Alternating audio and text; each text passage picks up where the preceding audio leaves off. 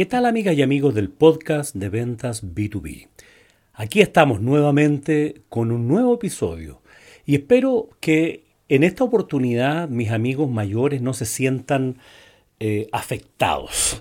Cuando digo amigos mayores me refiero a aquellas personas que ya han superado ciertos años, 45, 50, 55 y más, eh, que siguen buscando empleo y lo único que hacen es quejarse de que los discriminan, que, que, nadie los quiere, que la gente no valora la experiencia y siguen insistiendo. Incluso el otro día me, me, me, me, tocó ver en LinkedIn una persona que publicaba que ya sería bueno que se dictara una ley antidiscriminación por edad.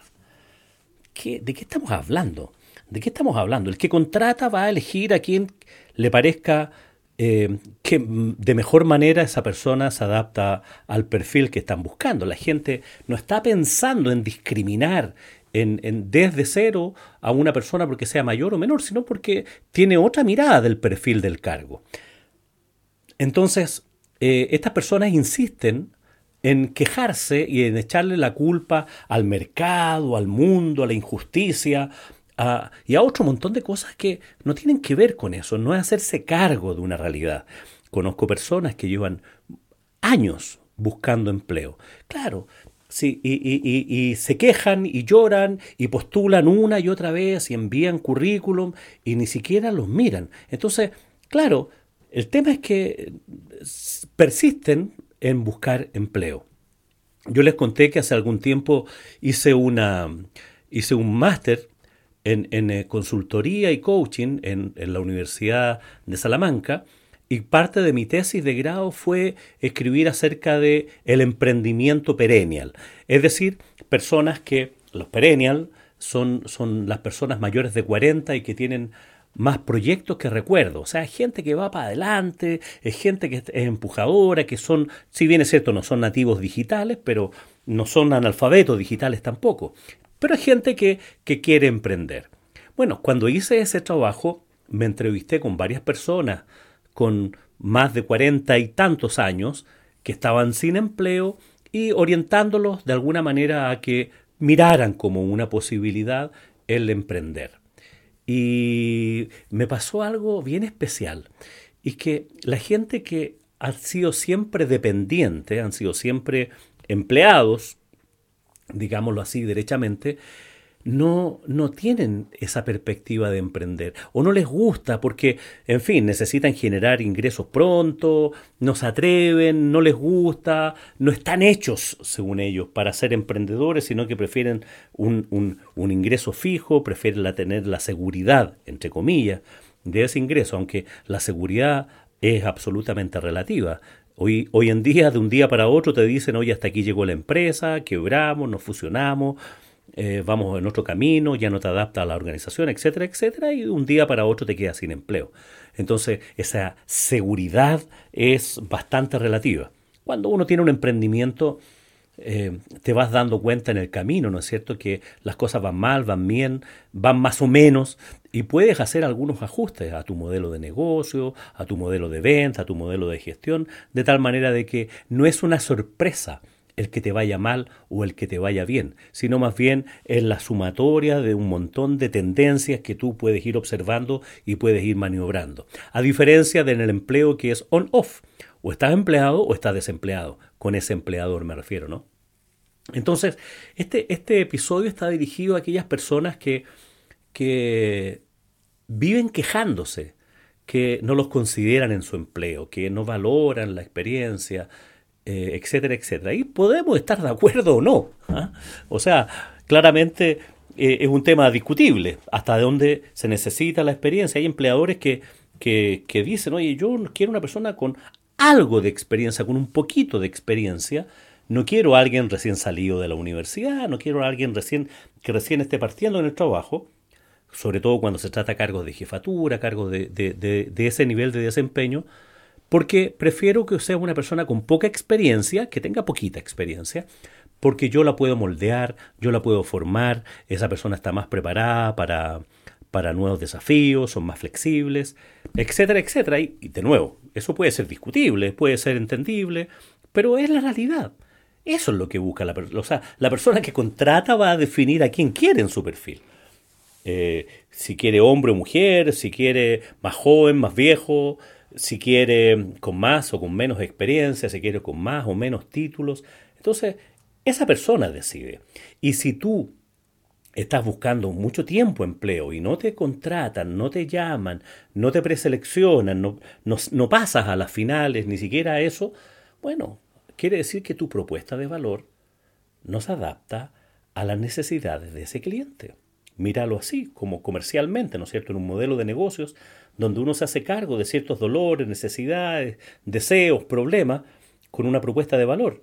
Y es posible que a los empleos que estás postulando no califiques porque no eres una solución para esa necesidad. Y cuando te pasa muy seguido, quiere decir que, bueno, tu propuesta de valor eh, no es tan atractiva. ¿Qué alternativas tienes?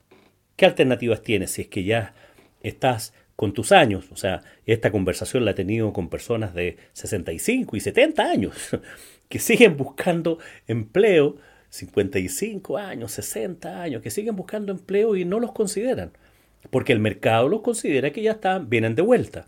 Es gente que ha sido a lo mejor exitosa, que tiene muchos títulos, que tuvo en alguna oportunidad a lo mejor cargos importantes, pero hoy día, en la sociedad actual, en el mundo actual, puede no ser eh, requerible, no, puede no ser atractiva para esa demanda. Claro, hay cierto tipo de empleos donde se valora mucho la experiencia. Temas, por ejemplo, que tienen que ver con cargos que tengan que ver con las áreas de administración y finanzas, las áreas legales, a las áreas de tributación, donde se requiere una persona que sea muy conocedora de ese mundo, o personas que manejen realmente ciertos elementos muy específicos de ciertos mercados y se valora mucho el que la persona tenga más edad, más experiencia. Pero hay otro mundo en que eso no es así. Derechamente, no es así no se valora, no, porque no es importante. Ahora, no se valora desde el punto de vista del que contrata. Y, desde el punto de vista del que quiere ser contratado, espera que sea valorado. Es como, cuando quiero vender un auto, ¿no? La joyita, yo que la he cuidado, la tengo tan bien cuidada, y el cliente dice, oye, no me interesa. ¿Quién está equivocado? ¿El que ofrece o el que compra? Oye, te estás perdiendo, estás perdiendo. Sí, prefiero perdérmela, pero no, no le doy valor a eso que tú me estás mostrando. Entonces, en el mercado del trabajo, y digámoslo así, derechamente, no, no, no seamos eufemistas, no hablemos ni de colaboradores, nada, hablemos del mercado del trabajo, porque así funciona. Yo te contrato para una cierta función y estoy dispuesto a remunerarte para esa función. Y como yo te voy a contratar, yo defino lo que quiero contratar. Tengo muchos postulantes para ese mismo cargo y por lo tanto yo me doy el gusto de elegir. Oye, esta cosa de que haya leyes antidiscriminación, claro, pueden surgir muchas, y, pero eso rige hasta para poner los avisos. Hasta ese punto, ¿no es cierto? Que no puedes poner que tienes una preferencia por determinado género, por determinado sexo, por determinada edad, eh, por determinada etnia, eh, pero cuando haces los filtros, cuando llegas a ser el momento de hacer los filtros, tú haces los filtros que tú quieres, digamos. Los reclutadores hablan con, con los con los clientes que, les, eh, les, piden que contraten ciertas personas, que busquen, y les dicen, oye, quiero este perfil, además de los requisitos técnicos, además de los requisitos de experiencia, etcétera, etcétera, están de por medio sus deseos. O sea, yo voy a trabajar con esa persona y prefiero que tenga estas cosas. Tengo esas preferencias, no es que esté discriminando a los otros. Entonces, eh, eh, es una cuestión malentendida esta cosa de que me discriminan porque soy viejo, porque tengo más edad. No es que te discriminan. Bueno, en estricto rigor sí, porque seleccionar es discriminar. Y, frente a una oferta de, empleo, el que recluta, el que, es que filtra, el que selecciona, lo que hace es eso, poner filtros. ¿Y cuáles son los filtros? Filtros que son objetivos, ¿no es cierto? Como que tiene que ver con la experiencia, con la preparación, y también pone esos filtros que son más subjetivos, que la edad, que es ilegal, pucha, demuéstrame que es ilegal, porque preferí a otra persona. Entonces, no tiene que ver con un tema legal, tiene que ver con un tema de que esa persona no ha sido capaz de adaptar su propuesta de valor a los nuevos tiempos y a la condición en que se encuentra.